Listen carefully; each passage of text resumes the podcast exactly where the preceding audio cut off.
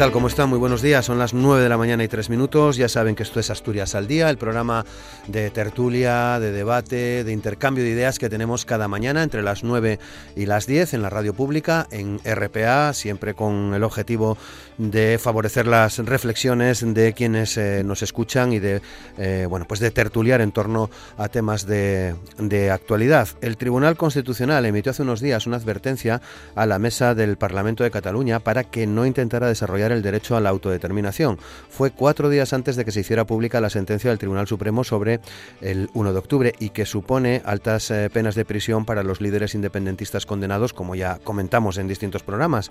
Ahora, Junts per Cat, Esquerra y la CUP, tanto en la Cámara catalana como a través del eh, Govern, eh, que ha recibido una advertencia similar, han decidido responder y mantener la tensión política. Los tres grupos presentaron a la mesa ayer martes una nueva propuesta de resolución para reivindicar el derecho a la, autodeterminación que ha sido admitida a trámite y el Ejecutivo catalán aprobó por su parte un acuerdo en el mismo sentido.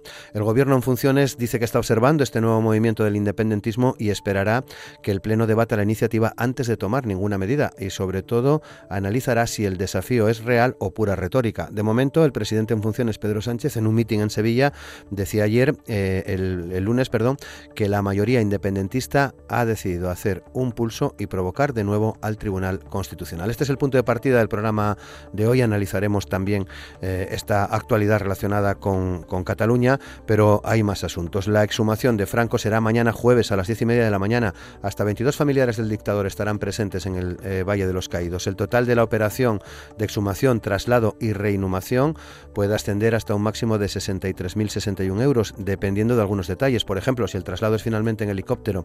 Esa opción, sugerida por la Guardia Civil, es la preferida por el gobierno, pero dependerá de la niebla y del viento que haga mañana jueves. Eh, Moncloa dispondrá de dos helicópteros y de dos coches fúnebres para estar preparados para cualquier fallo técnico. Uno de los nietos, Francisco Franco, acompañará, acompañará los restos en ese trayecto junto a la ministra de Justicia en funciones. 50 kilómetros que separan Cuelgamuros del cementerio del, del Pardo en helicóptero, unos 10 o 15 minutos. Por otra parte, el gobierno de Pedro Sánchez pretende subir las pensiones un 0,9% en 2020 y el salario de los trabajadores públicos un 2%. Así se desprende del plan presupuestario de 2020 remitido a la Comisión Europea. Ya saben que el Ejecutivo Comunitario advierte en una carta a la ministra de Economía en funciones, Nadia Calviño, de que el plan remitido el pasado 15 de octubre no respetaría los requisitos comunitarios de ajuste del déficit estructural, control del gasto público y reducción de la deuda pública y señala que son necesarios más ingresos o menos gastos para no incumplir las reglas fiscales europeas y por tanto pide un plan actualizado tan pronto como sea posible. Y en medio de todo esto, el presidente en funciones se ha comprometido a actualizar en el próximo mes de diciembre las pensiones de 2020 de acuerdo con el IPC real y abogan por blindar en la Constitución el sistema público de pensiones.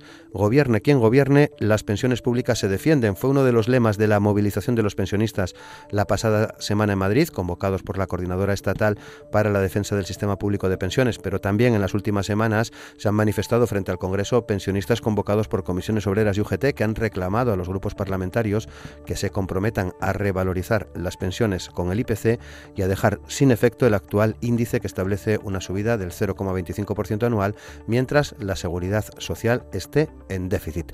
Son las 9 de la mañana y 6 minutos. Para hablar de estos asuntos hemos invitado a Mino García, alcalde de Morcín, de Izquierda Unida, Ramón García Cañal, ex senador del Partido Popular, Popular, Manuel Francisco Menéndez, eh, responsable de pensionistas de UGT Asturias, y Alejandro Canga, presidente de Cauce del Nalón. Y ya saben, con Amor Argüelles en el control de sonido. Aquí comienza Asturias al Día con Roberto Pato. Pues tres asuntos que ya dejamos sobre la mesa de Asturias al día. Manuel Francisco Menéndez, ¿qué tal? ¿Cómo estás? Bien. Muy buenos días, muchas gracias. Alejandro Canga, ¿qué tal? Muy bien. Buenos, días, muchas gracias. Ramón García Cañal, ¿qué tal? ¿Cómo estás? Buenos, días. Muy- eh, lluviosos, pero lluviosos sí, días. y oscuros. oscuros casi, en fin, Negros. lo dejamos ahí, negros, sí. Y Mino García, ¿qué tal, Mino? ¿Cómo Hola, estás? muy bien, buenos días.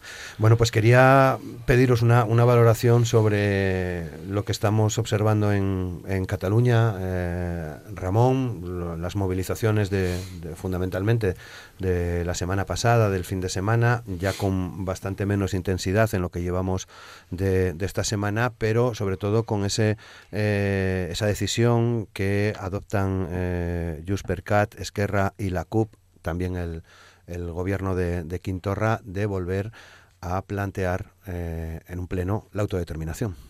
Sí, estamos eh, asistiendo todos estos días, que es la continuidad de, de todo un proceso que viene fundamentalmente en estos dos últimos años por parte de los separatistas catalanes a un proceso de insurrección eh, puro y duro, eh, tanto en la, en la calle con esos movimientos, con esas manifestaciones, cortes de aeropuertos, tráfico, incendios, violencia. Ya hemos pasado de- del proceso de paz a un proceso de violencia puro y duro. Y, esta insurrección necesita que demos una respuesta por parte, el gobierno tiene que dar una respuesta eh, responsable, pero firme, con firmeza, para tratar de resolverlo, porque eh, desde luego mm, la última noticia ya de que el Parlamento, los, los partidos separatistas, eh, en el Parlamento de, de Cataluña si continúan con ese desafío a la Constitución española, a las leyes y evidentemente pues estamos en una situación que esa lo que decía firmeza por parte del Estado defendiendo del Estado del gobierno de las instituciones defendiendo la ley la Constitución eh, debe de ser contundente a partir de estos momentos y yo creo que se tiene que variar la, la política que está siguiendo el gobierno, que el dejar pasar, el que, bueno, esto es, bueno, a, a Cataluña se puede ir sin problemas, declaraciones del ministro, yo creo que eso hay que eh, mo- modificar totalmente esa política y pasar a una política de una respuesta ya mucho más firme y contundente ante estos actos, porque si no, cada vez vamos a ir a más. Mino, Bueno, no, yo creo que hay dos, dos temas totalmente diferentes, ¿no? Desde mi punto de vista, eh, lo que está aconteciendo en Cataluña viene como consecuencia, pues eso, de la no capacidad ¿no? de negociación de, de una salida eh, que posiblemente una gran, mayoría no estemos de acuerdo con la actuación que están manteniendo un grupo eh, importante en este caso en Cataluña. Pero yo quiero diferenciar dos temas, ¿no? Hay que denunciar, en este caso, sin ningún tipo de, duda, lo que es la violencia en la calle, pero también hay que respetar eh, las manifestaciones pacíficas de un grupo de gente también muy importante que realmente, bueno, pues tiene el derecho a reclamar otra cosa y que ese derecho al día de hoy no esté eh, dentro de la Constitución. ¿no?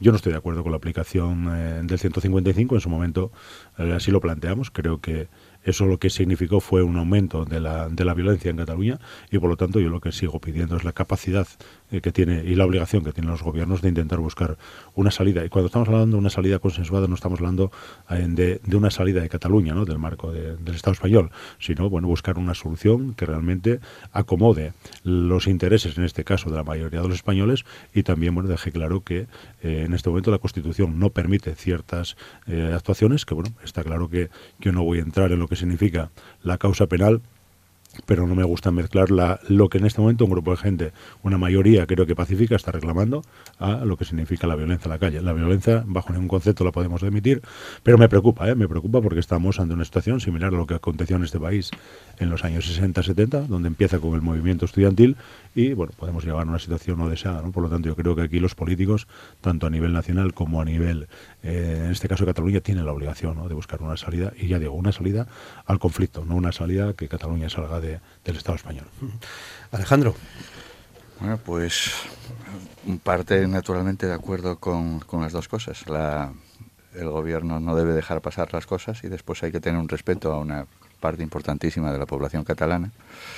que representa poco más o poco menos de la mitad de, de todo el conjunto de la población de, Cataluña, que tiene tomada ya una decisión desde hace tiempo, pero que es conveniente recordar que aquí las leyes hay que cumplirlas. Decía Mino con buen criterio que de momento no se recogen estas cosas en la Constitución y por tanto si no se recogen o se modifica la Constitución o hay que aplicar la Constitución con todas las consecuencias.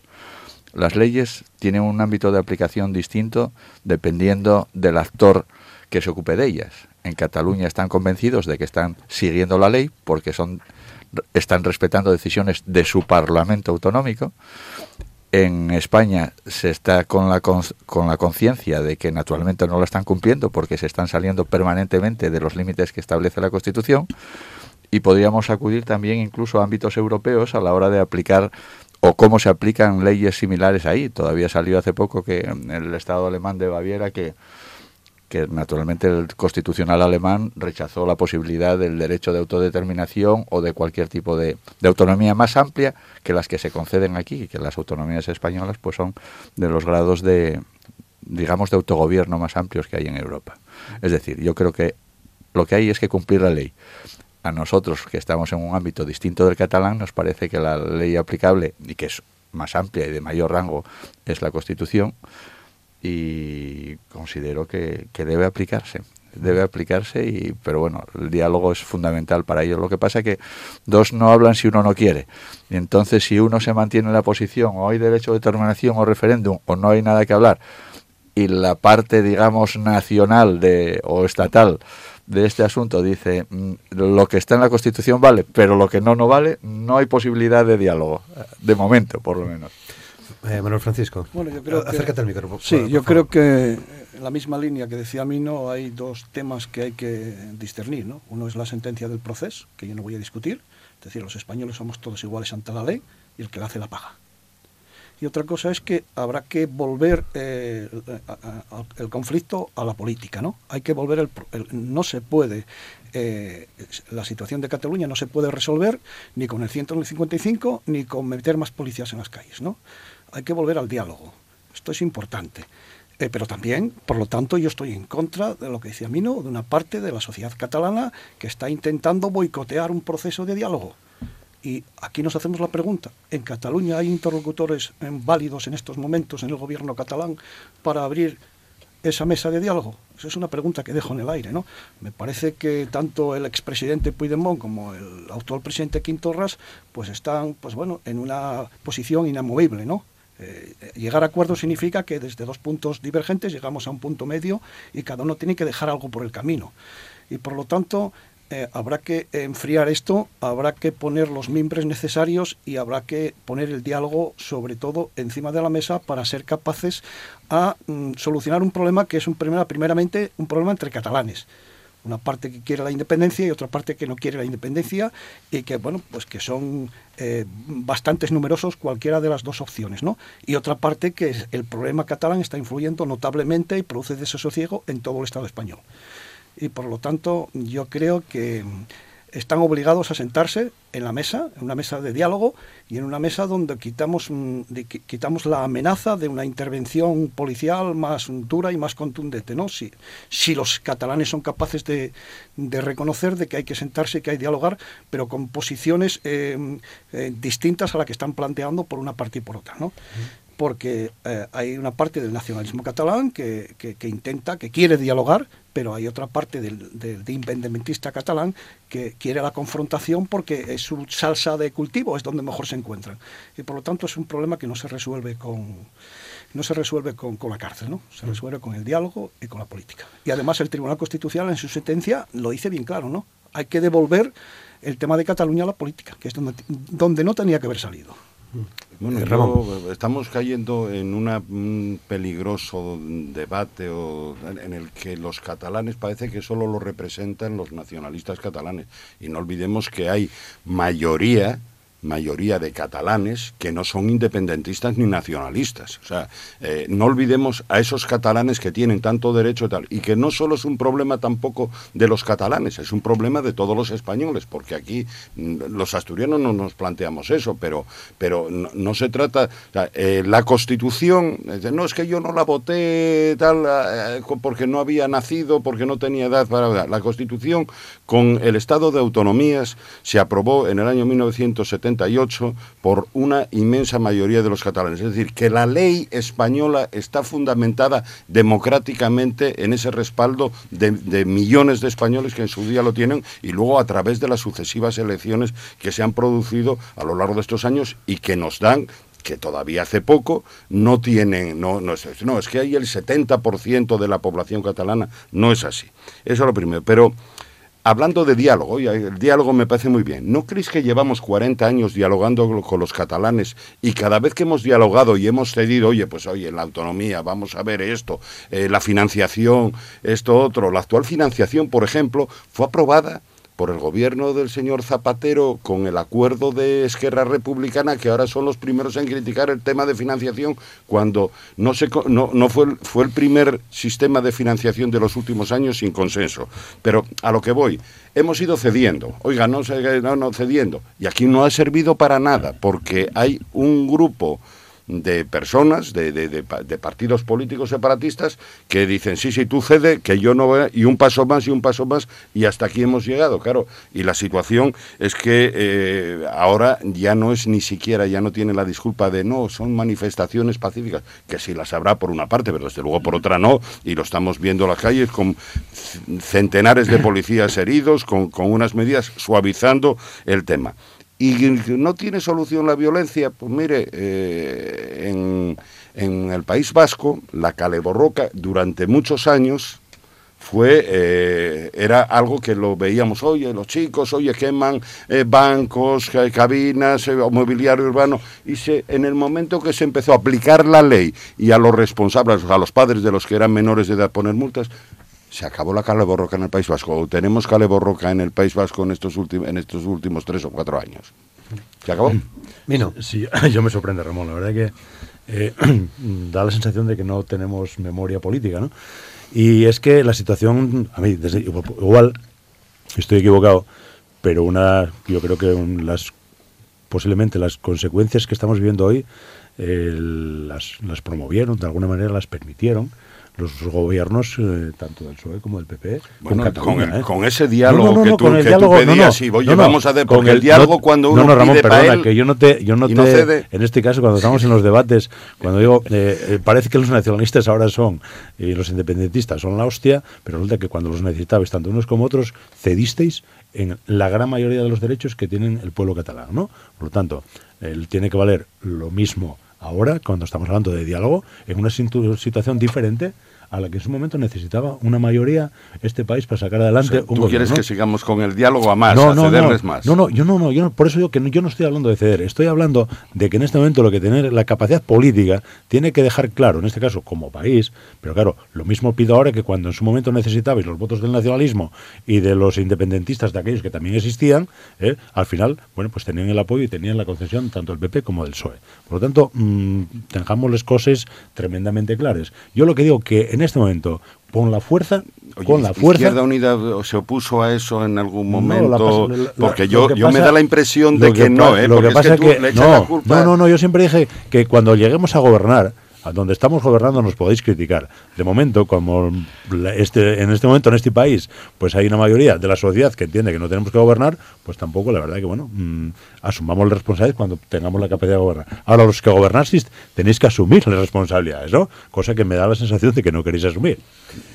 Sí, Manuel Francisco. Bueno, yo creo que hay que tener memoria histórica y la, la hemeroteca es maldita hemeroteca. Y yo quiero recordar el pacto de Mayesti del año 1996, que sirvió para que el Partido Popular eh, dialogase con los nacionalistas, dialogase con los nacionalistas y hiciese una serie de condiciones.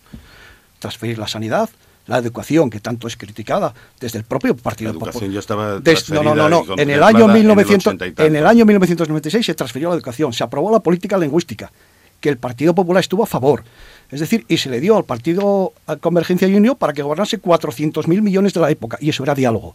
y nadie lo criticó y nadie lo criticó. Y lo que estamos diciendo ahora, que sigamos, que sigamos en la misma línea. Y nadie dice que no nos salgamos de la línea de la Constitución. Yo estoy diciendo que hay que sentarse a dialogar. Y no estoy diciendo que haya que poner medidas coactivas, porque eso no arregla el conflicto. Es decir, el 155 y más policía no arreglan el conflicto en Cataluña. Es decir, estamos de acuerdo y lo decimos siempre dentro del marco constitucional.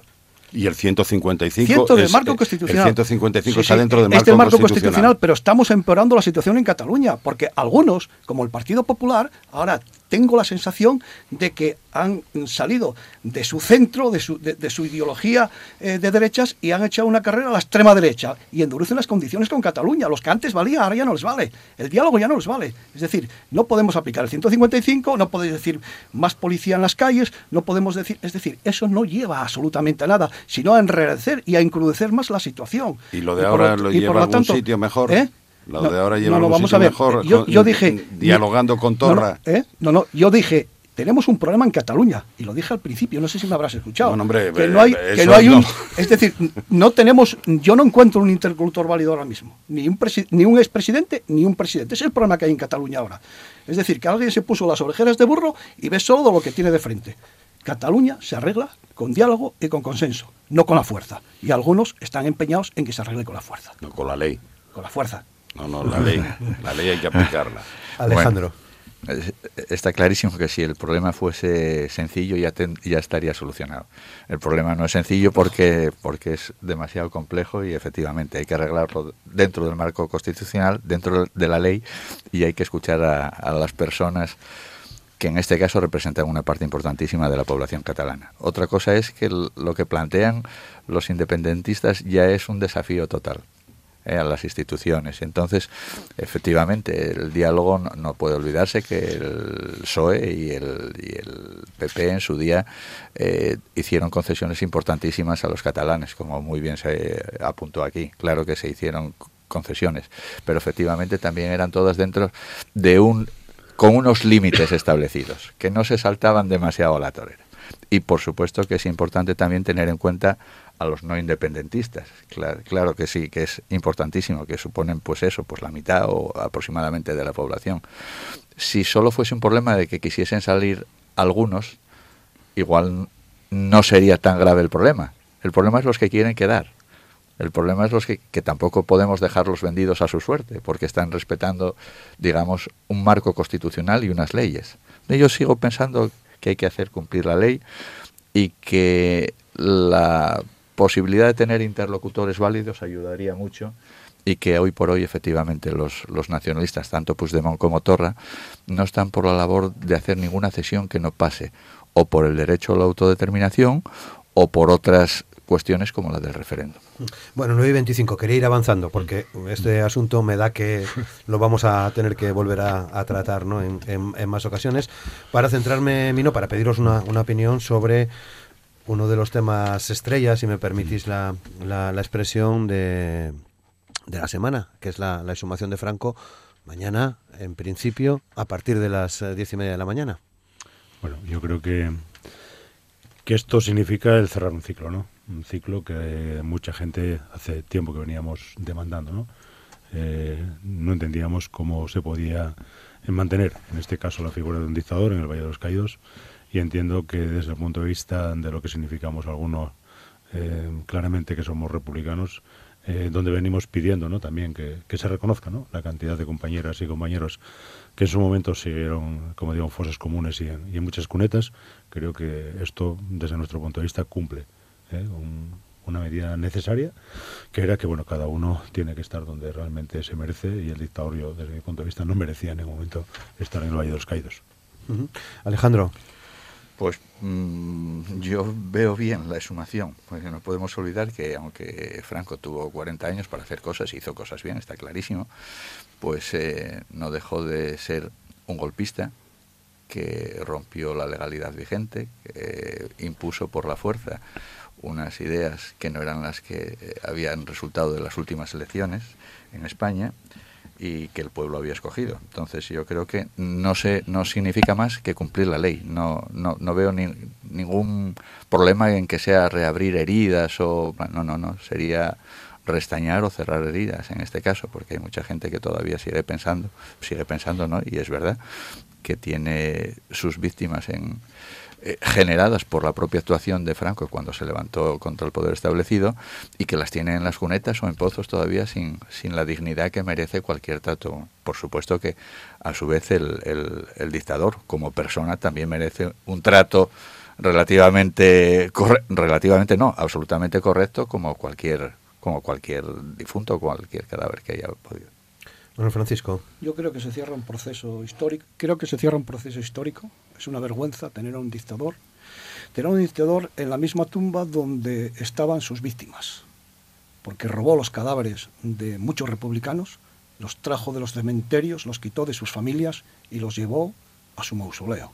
Y por lo tanto, yo esto no tendría que dar más en sí. En un país democrático como España no se puede tener la figura de un dictador en un mausoleo y encima pagándolo con los presupuestos generales del Estado. Yo creo que esto tendría que dar dos minutos. Sacar, que se lo entregues. Es decir, mira lo que está haciendo la democracia española, entregárselo a su familia y que lo entierren en Camposanto.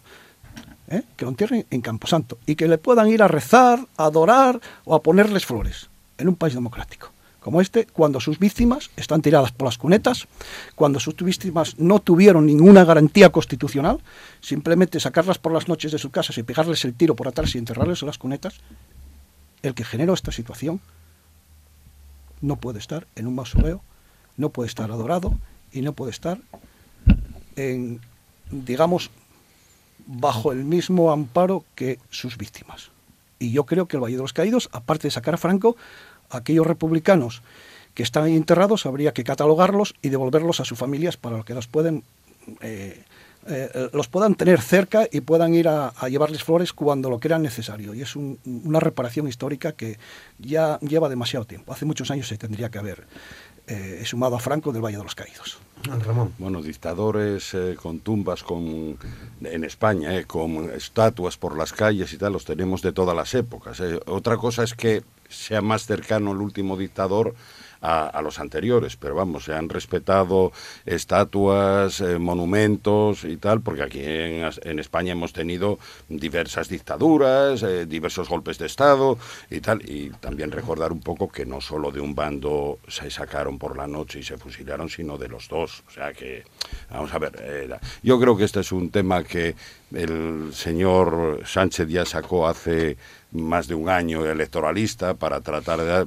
Yo vamos, yo soy una persona y por los que estamos aquí eh, en la época de Franco éramos niños o, jóvenes, eh, no padecimos aquello y al margen de, de, las situaciones, de las tumbas, de recuperar eh, esas gente que está en las cunetas o en pozos que, que, se, que, se lleva haciendo años con esa recuperación, que es muy complicada, pero tampoco es fácil de hacer, ni, ni a veces gente la quiere, pues mm, me parece que esto es un tema que se saca electoralistamente para tratar de decir, no, que si tuvimos una guerra civil, yo recuerdo, y hablábamos ahora, hace unos, unos días, ¿no? Tuvimos, hablando de golpes de Estado, ¿eh? yo quiero decir que celebramos la, la, o celebráis normalmente la revolución del 34, fue un golpe de Estado con toda con todas sus eh, características a la República, por cierto, condenado, vamos, entre ellos Companis que era Companis que era el presidente, el presidente del gobierno autónomo de Cataluña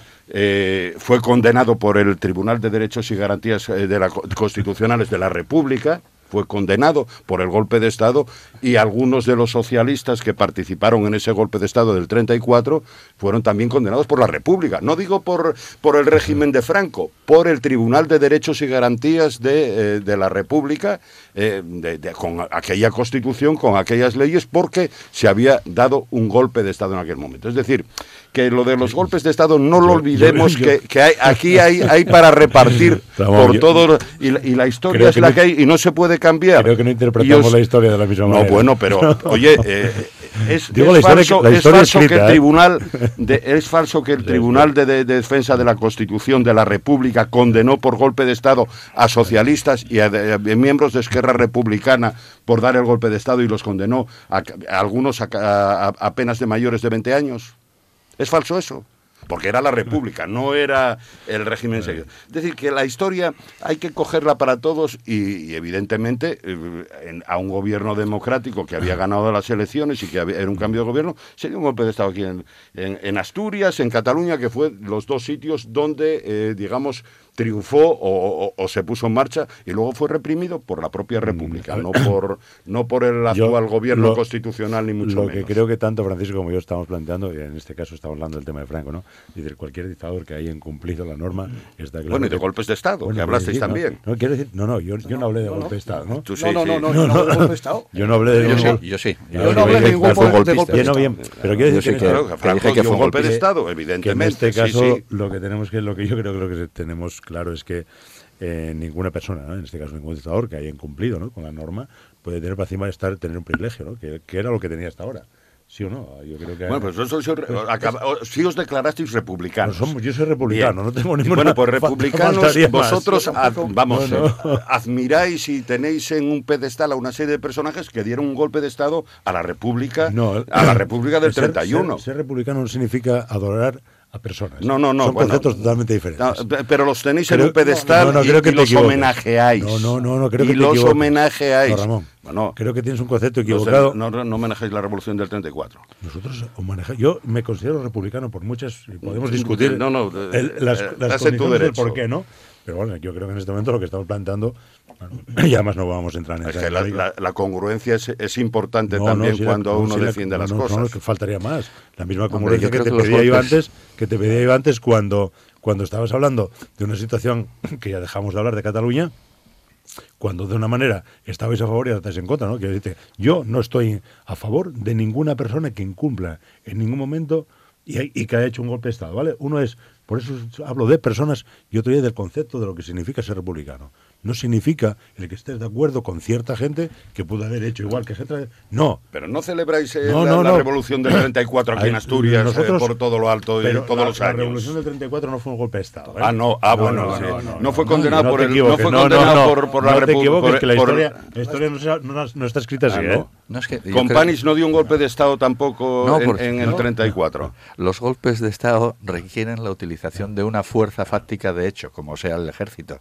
Y aquí en la Revolución del 34 no hubo ninguna utilización de ningún ejército, sino que fue una insurrección, una insurrección popular, Mm. de acuerdo, pero que no tiene que ver nada con utilizar los poderes fácticos, el ejército ni ninguna Y otra con, institución. con armas comprado por el Partido Socialista. Pero bueno, pero personas civiles, o sea, no, hombre, no estamos bueno, hablando del ejército, ¿no? No, es que- no, o sea, es el golpe, de golpe de Estado, Estado- el golpe de Estado solo lo, lo puede dar los militares. Pues sí, Chávez, Chávez. O, o Pinochet o Franco, claro que sí. Un golpe de Estado solo lo dan los militares. Son los que utilizan el poder del O Estado. el golpe joder. de Estado es lo que ha intentado dar el- en Cataluña en estos días. No es, no es un, No, bueno, No, no, no es un no, golpe de no, Estado. no, joder, no, no, no, romper la Constitución, quitar la Constitución, los derechos de los españoles. Es- no, no, Bueno. no, no, no, no, no es. Por un eso decía muy no, no, limitado no, no, limitado, no, no, no, solo no. un poco a los militares. No, no, no, no, por supuesto que los militares que utilizan el poder, un poder el, el propio que tienen y que tienen El mismo Hitler utilizó la democracia para dar un golpe de Estado, a- Correcto, no, no dio- ganando no, las elecciones. Ganó las elecciones, Ganó las es elecciones, distinto. las Ganó sí, sí. Las Y- ganó. Y, luego se cargó la Constitución. Eso es y, otra cosa. Eso ah, es Eso es distinto. otra cosa, es distinto. Es Pero- bueno, distinto, vale, claro, es es un distinto. concepto, coño, entonces No, estamos no, un poco no, no. peligrosos Sí, en la democracia. Por, por ir, ir, eh, cerrando, Sí, Manuel bueno, Francisco. Yo creo que eh, la exhumación de restos francos, lo primero que hay que decir que es un tema legal. Es decir, está avalado por el, Tribunal. Superior de Justicia, perdón, por el Tribunal Constitucional. Es decir, no, no se le ocurrió a nadie. Es decir, pasó por el Parlamento. O sea, tiene una serie de condicionantes. Y yo me extraña que cualquier español no reconozca que Franco fue un fascista, que fue un dictador y que fue un asesino fascista, dictador y asesino. Es decir, la historia no se puede reescribir. Y yo no me estoy refiriendo a la guerra incruel entre españoles, donde se hicieron verdaderas barbaridades por bando y bando. Yo me estoy refiriendo a la Y por dirigentes Yo también, me estoy, ¿eh? yo me estoy refiriendo a la Yo me vuestro. estoy refiriendo a la posguerra. Cómo se construyó el Valle de los Caídos y con quién se construyó. No, no, yo Los eso campos de concentración que hizo Franco. Es decir, yo en mi familia lo viví. Yo en mi familia lo viví. Es Yo decir, tengo de los dos bandos es decir, también. yo en mi familia lo viví. Es decir, Franco fue un dictador. Franco tuvo 40 años de dictadura en este país. No había democracia. Y, y eso, eso es historia. Eso es historia pura dura y no se puede cambiar y no se puede reescribir y no, puede, y no se puede ir a la Edad Media. O no, no, no. Es decir, es algo que eh, una parte importante de los españoles la hemos sufrido y la hemos vivido. Nosotros los que estamos aquí todos hemos vivido la parte de la dictadura, siendo jóvenes y siendo menos jóvenes. A nosotros se nos obligaba a cantar el carazo de las escuelas, a nosotros se nos obligaba a ir a misa, a nosotros se nos obligaba a bautizar. Es decir, y eso es dictadura, o es democracia, a mí no. Bien, ¿Eso es democracia? democracia no tenía poco, ¿eh? Bueno, vu- vuestro régimen que defendéis. eh, bueno, eh, No, no, eh, si- yo, si soy yo soy republicano No, no, pero y defiendo la democracia. Y yo monárquico. Y pero- no, no, no, y ¿Pero reconozco- qué democracia defiendes? Esa es lo que hay que ver No, no, la- yo defiendo la democracia. La actual. Es decir, la, La, ¿eh? la- la de la Constitución Sí, sí, y defender claro, la ley. sí, sí, Me parece muy bien. Claro. Es Yo que no hay otra. democracia. No Es que tenemos no hay otra. no, no, no, No, al- no hay otra. a- Al día de hoy en España no tenemos otra más que esa. Ahora, que un español que conozca la historia y que haya vivido parte de ella, que no reconozca los adjetivos calificativos de Franco, me parece fuera de toda lógica. No, yo no- es decir, fascista, asesino y dictador. Punto. Es decir, no por lo que hizo en la guerra, no por el golpe de Estado, por lo que hizo en la posguerra, que fue mucho peor. Es decir, a un país derrotado e indefenso lo tuvo en campos de concentración. Los fusilaba sin garantías constitucionales de ningún tipo. Hombre, y eso está ahí. Yo nosotros no lo inventamos. Es decir, nosotros no lo inventamos, la historia está ahí, pero la historia estaba mal escrita. Ahora habrá que escribirla con letra y con renglón clarito. Muy bien, 9 y 38. Mañana, en cualquier caso, exhumación de, de los restos de Franco, creo que a partir de las diez y media de la mañana. Con helicóptero. Con helicóptero o con coche, eso ya no está en mí eh, decidirlo. El operativo está preparado para las dos, eh, las dos posibilidades y creo que además lo podremos ver por, por televisión, porque se va a dar señal a través de, de televisión española. 9 y 38, Manuel Francisco. Último asunto de- del día, tema de pensiones eh, con distintos frentes. Mm, eh, las marchas de la pasada semana de la coordinadora estatal, las convocatorias que habéis hecho también eh, los sindicatos, el anuncio del gobierno en funciones de, de esa subida eh, para, para el año que viene. Mm, ¿cómo, ¿Cómo están las cosas? Bueno, estamos eh, como estamos, ¿no? Eh, sin gobierno y estamos en, en un periodo de incertidumbre, ¿no? Nosotros eh, pedimos mm, dos cosas, medidas a, a corto plazo y medidas a, a medio plazo, ¿no? Medidas a corto plazo, que es no pedir poder adquisitivo en nuestras pensiones, no pedir poder adquisitivo y revalar- revalorizar las pensiones con el IPC. Es decir, esa es una medida que ya estaba pactada en la Comisión del Pacto de Toledo, que ya estaba acordada por todos los grupos políticos y de repente, de la noche a la mañana, pues eh, se fue al garete. ¿Por qué? Porque había avisos de unas nuevas elecciones políticas y a alguien no le interesaba que esta medida la capitalizase en unos o la capitalizasen en otros. A medio plazo, garantizar el, el sistema público de pensiones. Es decir, en estos momentos hay un déficit importantísimo, hay un déficit importantísimo y las cotizaciones de los trabajadores son insuficientes para hacer frente a los pagos a, las- a los pensionistas. Y por lo tanto hay que sentarse con el Pacto de Toledo como yo siempre defiendo el Pacto de Toledo, ¿no? Porque eh, defender el Pacto de Toledo es defender el diálogo. Porque muy bien, nosotros podemos ahora tener un gobierno con mayorías suficientes para tomar una serie de medidas, que venga otro gobierno que tenga mayorías suficientes para tomar las medidas contrarias y tenemos al, al- al sistema público de pensiones siempre bailando hacia un sitio o hacia otro en, en función de la voluntad política de un gobierno o de otro. Y nosotros queremos que se acabe ya de una vez este chabaneo político, es decir, blindar las, las pensiones en la Constitución. Yo no digo que tengan que ser de 1.000, de 800 o de 700. Sentarse, dialogar y ver cuáles son las necesidades y las capacidades de este país para hacer frente al sistema público de pensiones y sacarlas una vez de la incertidumbre, del miedo, porque últimamente solo aparecen en los medios de comunicación eh, noticias sobre el Pacto de Toledo, perdón, sobre, sobre, el- sobre las pensiones, diciendo que, son, que no se puede hacer frente a ellas, que hay que rebajarlas, no sé qué, y eso el ciudadano pues mete miedo. La juventud pues ya está con el, con el estigma de decir, cuando me jubile yo, que, que Que no va a haber ni pensiones. Entonces, y con la situación que tenemos actualmente, el sistema público de pensiones es viable, pero lo que no es viable es la capacidad de los futuros pensionistas, que estamos hablando que en un, en un periodo de 15 años, si seguimos con el famoso 0,25, hay una pérdida de un 32% de nuestras pensiones. Y eso, eso deja que pensar. Alejandro. Yo estoy de acuerdo en que tiene que ser una solución mucho más global que no quede eh, sometida al albur de, decisiones políticas o de, o de intereses políticos en cada momento, o bien de, de PP, de PSOE o de quien esté gobernando. ¿no? Entonces, eso sí que es fundamental. Y lo segundo, cuando estamos planteando esto, es que los pensionistas lo que están pidiendo son pensiones dignas. Pedir pensiones dignas significa pedir pensiones justas, no, no están pidiendo pensiones desorbitadas, no están pidiendo algo estratosférico. Lo que están pidiendo es que se les compense las, subidas del coste de la vida eh, o cualquier otro, con cualquier otro sistema que pueda ser. No tiene por qué ser exactamente el del IPC o cualquier otro sistema, ¿no? pero que no pierdan poder adquisitivo. Entre otras cosas porque son quienes están aportando en época de crisis mucha de su capacidad de ahorro o económica a hijos y nietos que por desgracia quedaron en paro o están en una situación precaria. Entonces, lo que se está pidiendo son pensiones dignas y eso implica pedir pensiones justas. Y la palabra justicia es fundamental aquí para tenerlo en cuenta. Eh, Mino. Bueno, poco más que añadir, ¿no? Además de alguien que, que, realmente, bueno, pues me tocó, ¿no? Negociar en muchas ocasiones el tema de las pensiones. Yo creo que, que tanto uno como el otro lo dejasteis claro. En este momento lo que se está planteando es que el, pensionista lo que no puede es tener una pérdida de poder adquisitivo continua y lo vivimos en los últimos años, ¿no? con el tema de la congelación de las pensiones, donde bueno pues realmente hubo una pérdida importante del nivel económico de las familias. Y además cuando, como bien comentabais, una parte importante de los pensionistas de este país están actuando de empresarios. Empresarios que es ni más ni menos que poder repartir el, salario que entra en casa entre uno, dos o tres eh, miembros de la unidad familiar. Si no hubiésemos tenido un sistema de pensiones como el que tuvimos en este país, posiblemente estaríamos hablando de otra situación en la calle, donde la mayor parte de los desempleados no tendrían una cobertura como la que tienen, en este caso no por parte del gobierno, sino por parte de los propios eh, pensionistas, y realmente igual estábamos hablando de una movilización muy superior a la que al día de hoy tenemos en la calle. Por lo tanto, creo que el sistema público de pensiones de este país estaba bien diseñado, estaba muy bien encaminado al pacto de doble de cómo debe de de actuar y por lo tanto lo podemos blindar en la Constitución o no, pero lo que está claro es que en este caso las pensiones tienen que revalorizarse según en este momento el IPC, que es lo que realmente marca el que una persona pueda perder o no poder adquisitivo. Por lo tanto, creo que ahí cualquier gobierno tiene que tener claro y cualquier partido político que hay temas que en este caso no son negociables. Y en lo que tú planteabas fundamentalmente con el tema de la Unión Europea. Yo creo que que en este caso el gobierno lo que tiene que tener claro es eh, que hay que buscar una nueva fórmula de ingresos en este país. No podemos estar hablando de la bajada de impuestos porque realmente lo que entra en una caja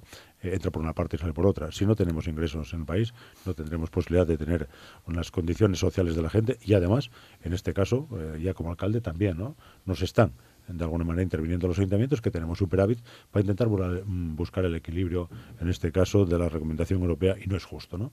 Creo que el Estado y las autonomías tienen que realmente buscar líneas de financiación. No se puede estar, como estamos escuchando también en campaña electoral, el tema de la baja de impuestos si realmente no tenemos nuevos ingresos.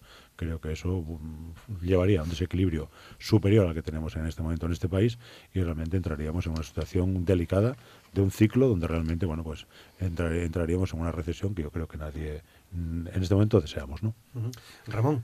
Yo creo que desde el Partido Popular, del Partido Socialista e Izquierda Unida eh, en los años 90, eh, donde se determinó el tratar de sacar de la batalla política electoral las pensiones y se llegó al acuerdo del Pacto de Toledo, yo creo que esa es una de las medidas de consenso entre fuerzas de diferente signo que, se ha, que ha sido de las más positivas en, en, España en, en, los últimos 40 años en esta democracia.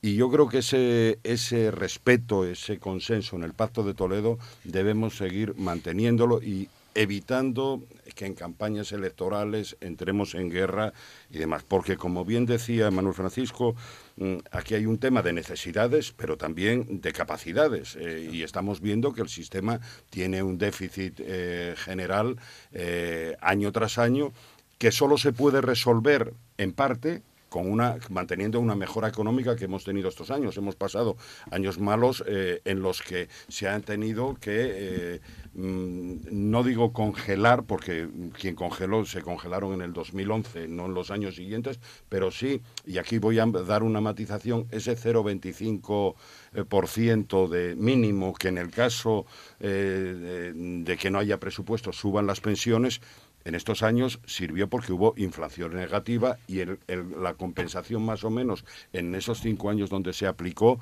llegó a equilibrar o con una pérdida de, me, me parece que no llega al 1%. Es decir, el 0,25% estaba previsto para, en caso de que no hubiese presupuesto, cosa que ocurrió en dos años, en caso de que la inflación fuese negativa, que ocurrió también en otros dos años, los pensionistas siguiesen incrementando muy ligeramente, pero por lo menos que no perdiesen eh, el- capacidad adquisitiva. Y ahí es donde, donde tenemos que encontrarnos. Es muy difícil, habrá que buscar algún sistema que complemente. Ahora mismo se está complementando, primero por el fondo de reserva que ya se ago- prácticamente está agotado y por otra parte tenemos el, eh, la posibilidad, bueno, de hecho se está haciendo que una parte del endeudamiento de los presupuestos generales del Estado, y estamos hablando de unos 16.000 millones de euros, ahora no sé si 18.000, corre a, a costa de los presupuestos generales del Estado, es decir, de los impuestos generales, del reparto. Sí, sí, bueno, que se quedan en un endeudamiento que luego habrá que pagar con cargo a los presupuestos No, no, sí. generales del Estado. así. Y así es como se está financiando eso no parte, no solo, porque hay que ver también el déficit, donde viene, hay una, por una parte están las pensiones contributivas y otra también están las pensiones contributivas que desequilibran, porque hay algunos factores que desequilibran y que dan una imagen también de mayor déficit en las pensiones sobre las contributivas, porque a lo mejor hay que resolver algunas situaciones sacándolas, sacándolas de lo que es la caja de la seguridad social de las pensiones para eh, que no se vea que, oiga, es que esto es un déficit tremendo porque tampoco es, es grande, pero tampoco es así. Y es una cuestión necesaria en la que yo creo que todos los partidos estamos de acuerdo, pero intentando sacar de los debates electorales, oiga, yo voy a subir el 1,5, tal, yo, eh, eh, en una carrera, porque luego además la Unión Europea, recordar que cuando intervino otros países, como el caso de Grecia, Portugal, Irlanda,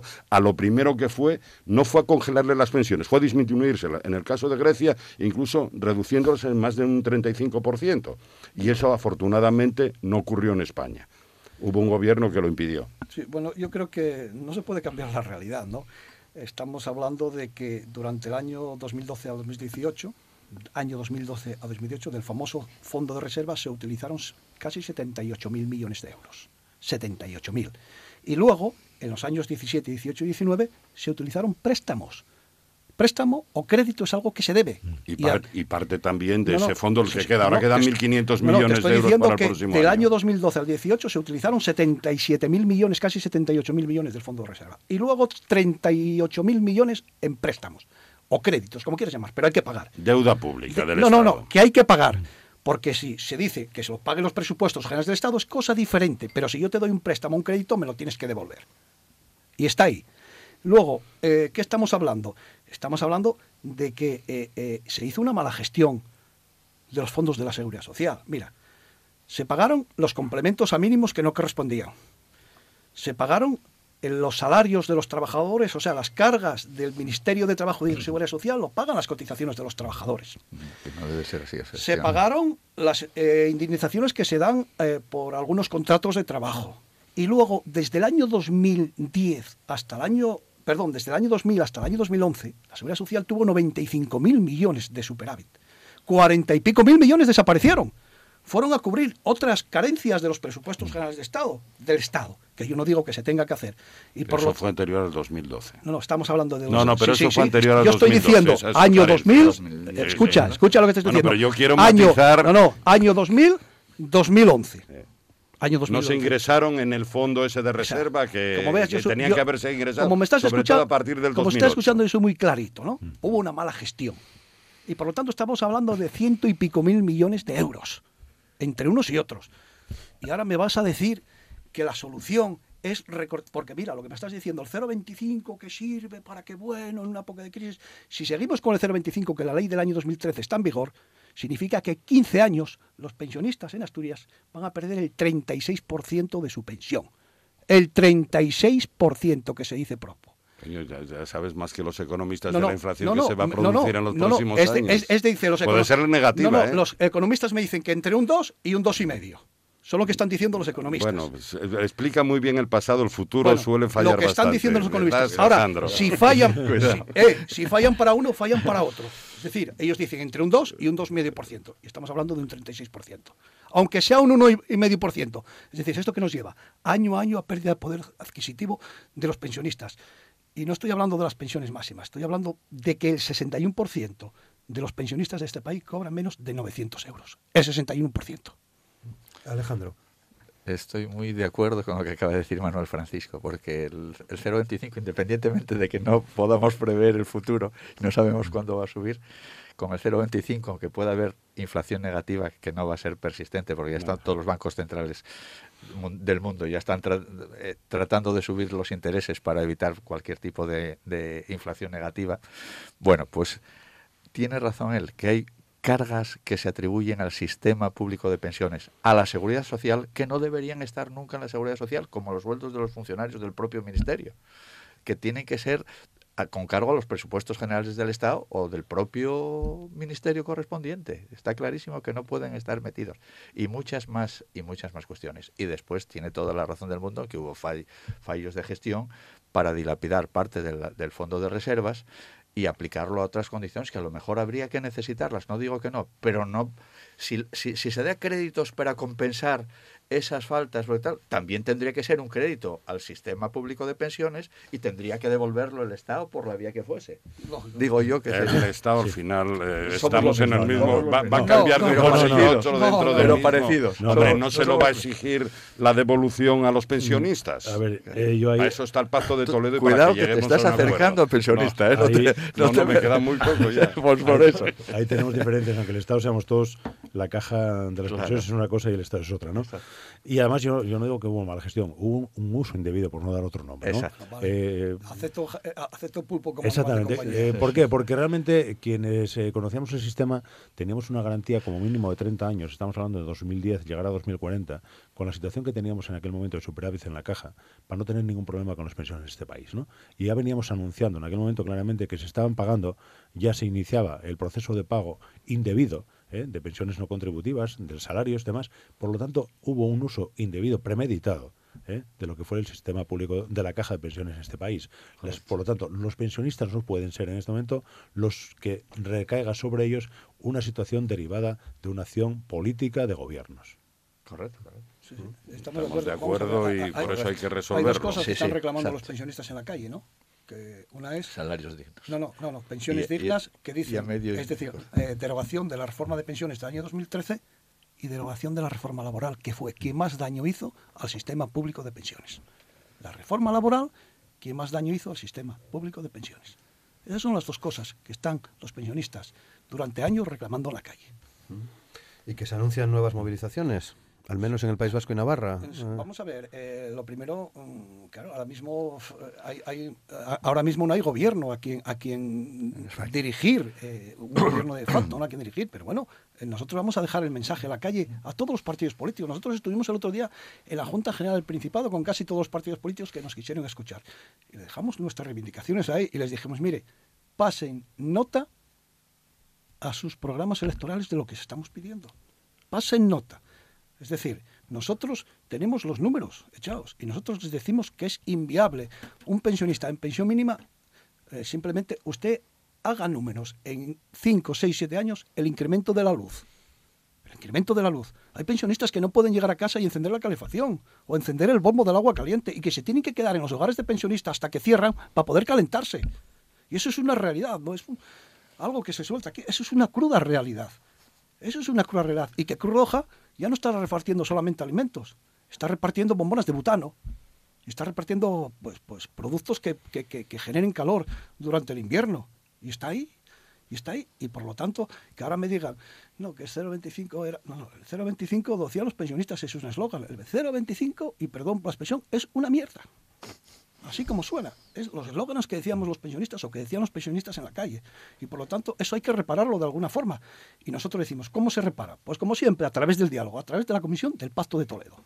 Porque es inevitable, Mino, Ramón, Manuel Francisco y, Ale- y Alejandro, eh, abordar este, este asunto, ¿no?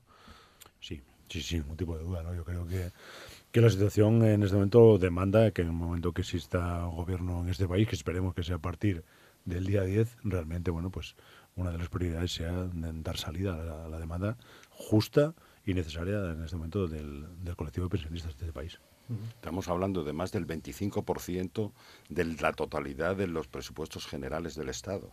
Es que eh, no, no es, no es- o sea, la economía o lo que se haga en el tema de las pensiones determina, eh, eh, pues, eh, por dónde pueden ir los presupuestos, lo que queda para la sanidad, para Sí, la sí, sí, educación. Ramón, pero ¿por qué se es, llegó ahí? Es fundamental. ¿Pero ¿Por qué se llegó ahí, Ramón? ¿Por qué se llegó a esa situación de que tengamos que tirar de presupuestos o de deuda? Bueno, pues porque la- cuando entran a trabajar menos No, no, personas no, o, se, o se- o se van al paro no. 5 millones de personas, están en el paro lo- 5 millones de personas, no de los crecen los ingresos. Que ¿Por qué había superávit en los años eh, en los años 2000? Porque había, había habido un incremento de, de- trabajadores y bueno, también menos pensionistas porque se están incorporando muchísimos pensionistas y entonces al caer los puestos de trabajo cayeron los ingresos eh, espectacularmente. Puestos de trabajo y salarios. Estamos hablando de dos conceptos. Bueno, pero puestos lo- lo- de trabajo. Primero, pu- y primero puestos de trabajo y luego ya, hablamos de salarios. No, puestos de trabajo y salarios, porque de, la- de- de los salarios generan las cotizaciones que sirven para pagar las pensiones. Y por lo tanto, todo junto, gloria.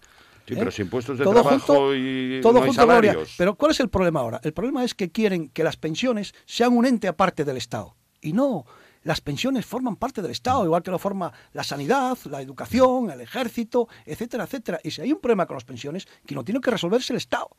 Claro de que la sí. manera que digan, pero lo tienen que resolver y resolverlo ya. Alejandro. La pregunta de Roberto era clara. ¿Es inaplazable o podemos saltarnos este problema?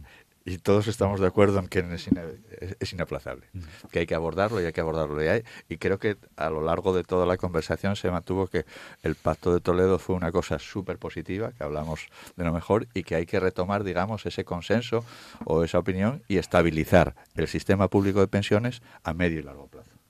Totalmente de Y, acuerdo. bueno, y actualizarlo con pensiones dignas ya. O sea, está clarísimo. Mi opinión. Muy bien, pues lo dejamos aquí. Son las 9 y 58, ya pasadas, nos queda poco más de minuto y medio para llegar a las 10 de la mañana. Es ahora llegan, como saben, eh, las noticias, así que despedimos el programa, el programa de hoy. Eh, Alejandro Canga, muchas gracias. Muchísimas gracias. Manuel Francisco Menéndez, muchas Gracias gracias. a vosotros por escucharnos. Ramón García Cañal, muchas gracias. Gracias también. Y Mino García, muchas gracias. Gracias a vosotros. Bueno, y a todos ustedes, ya saben que volvemos mañana a partir de las 9 de la mañana con, mañana es tertulia política.